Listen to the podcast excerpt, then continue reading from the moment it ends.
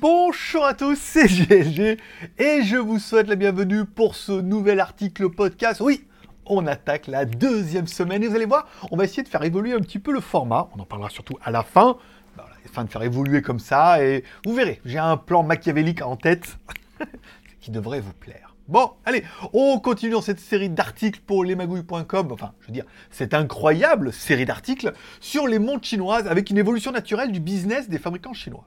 Bon, vu que de nombreux fabricants chinois proposent des boîtiers, ça on l'aura vu sur, sur AliExpress dans le dernier article, ils proposent également des verres au détail, des couronnes, des aiguilles, des cadrans, et qu'on peut trouver aussi des mouvements d'origine comme des mouvements Seiko, hein, NH35, 36 ou des mouvements à quartz.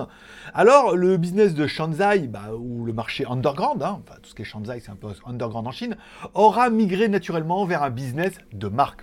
En effet, pourquoi continuer d'assembler des copies de montres de marque, un business qui est franchement de piètre qualité, un business qui est interdit, qui a une qualité bas de gamme, et le tout dans un marché qui est fortement en déclin. Je veux dire, les gens qui se battent aujourd'hui pour acheter des contrefaçons de fausses montres, il en reste, bien évidemment, mais euh, c'est plus ça, on est d'accord. Donc, je reprends un peu ma ligne, des années, voilà. Donc, de Shanzai à une marque. Alors, en fait, c'est en fait, encore toujours le même business model en Chine. Les usines ou les assembleurs commencent par le marché gris, ou underground, puis migrent naturellement vers la création de leur propre marque pour proposer un vrai produit. Ce qui se rappelle les smartphones chinois, c'est ça. Ils commençaient, on avait un marché underground, des no-name, et puis les fabricants n'y arrivaient plus, puis après ils ont créé leur propre marque, et ensuite bah, certaines sont restées et certaines sont décédées. Et en fait, vous remarquerez, avec humour bien évidemment, que c'est le même business que pour les drop and ship. C'est-à-dire tous les vendeurs de formation qui vous vendaient avant du drop and ship, en vous disant non mais attends, c'est super bien, maintenant ils te proposent de créer ta propre marque. Ce qui prouve bien qu'on passe du marché gris au, à un marché de marque. Voilà, encore une fois, ils suivent un peu la tendance. Bravo à eux pour leur réactivité. Bon, en effet, puisqu'on peut acheter toutes les pièces de montre, il suffit donc d'apposer son logo bah, sur une montre pour créer sa propre marque. Donc en fait, étape 1, bah, créer, créer une marque. Voilà, on va l'appeler GLG, euh, GLG Watch. oh, les magouilles, les magouilles Watch. Voilà. Étape 2, créer un logo. LMG, LMGW. Voilà, on a fait un logo. Étape 3, demandez à un fabricant d'apposer votre logo sur un cadran. Puisque dans une montre, là où il y a le plus important de mettre votre logo, c'est bon, soit sur le fond, enfin vous pouvez mettre un fond en verre, ça sera très joli aussi. Hein. Et puis après, vous faites imprimer votre logo sur le fond en verre, vous mettez un autocollant ça c'est pas cher, ou vous demandez simplement au fabricant de mettre votre logo sur un cadran. Vous achetez, vous allez voir un vendeur de cadran, vous dites, ah, au de mettre un logo Seiko ou n'importe quoi, tu mets le logo LMGW, et le fabricant va te dire, mais tu me prends au moins 100 pièces, je te mets ton logo sur ce que tu veux, hein, sur ton front même si tu veux, voilà.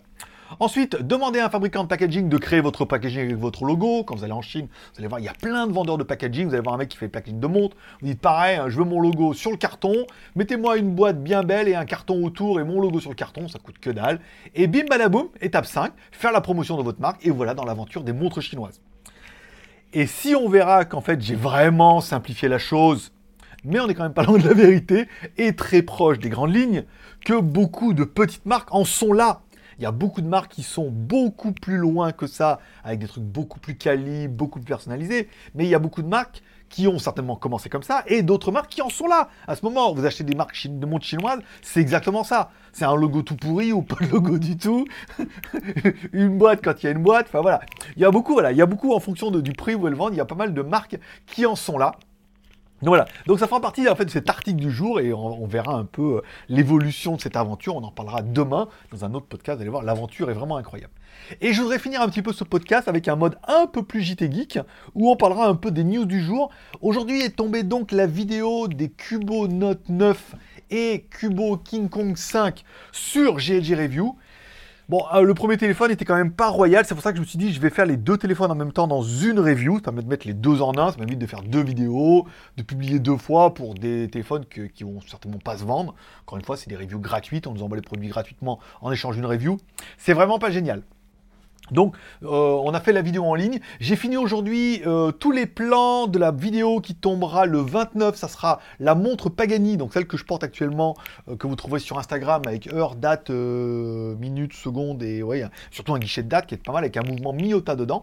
Et la Rift qui vaut moins, qui vaut environ 150 euros. Combien elle fait? 134 euros TTC maintenant il faut parler TTC.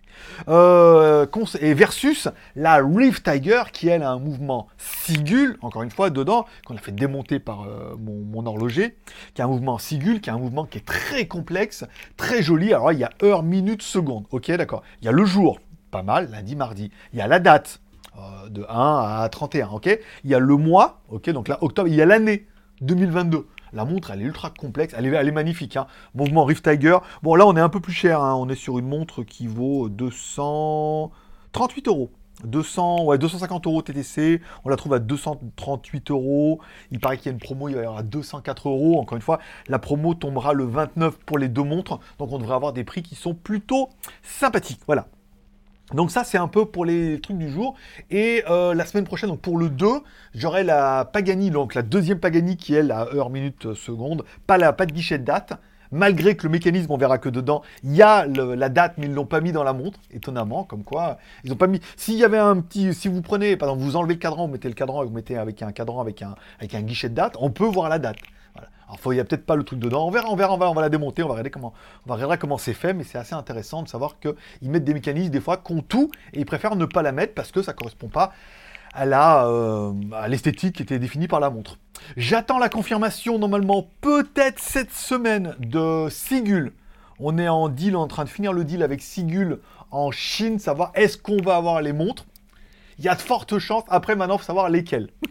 voilà. Parce que il y a pas mal de montres qui sont chères, pas mal de montres qui sont pas chères, mais la marque veut se faire connaître. Et peut-être qu'on aura cette marque-là. Donc là, si euh, en plus de Pagani, de INW, INW, enfin IEW, qui n'est pas à confondre avec IWC ou ICW, euh, qui vont arriver aussi. Ça, c'est fait, mais la marque Sigul, c'est pas encore fait. Donc, elle devrait arriver aussi, et, euh, ça me fait extrêmement plaisir, puisque c'est des montres qui sont euh, plutôt intéressantes. Encore une fois, ceux qui connaissent un peu Sigul en Chine, c'est de très très jolis montres. Voilà, ça sera tout pour ce podcast du jour, qui aurait été un peu plus long, avec une deuxième partie plus JT Geek, qui me permettra de mettre sur JT Geek en disant les news du jour sont à la fin du podcast etc., etc. Voilà. Je vous remercie de m'avoir écouté. On se donne rendez-vous demain pour le JT du Geek. Donc demain, pas de podcast puisqu'il y aura le JT du Geek.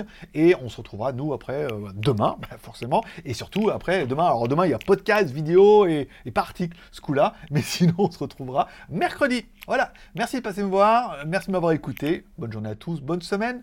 Forcément, je vous kiffe. Bye bye.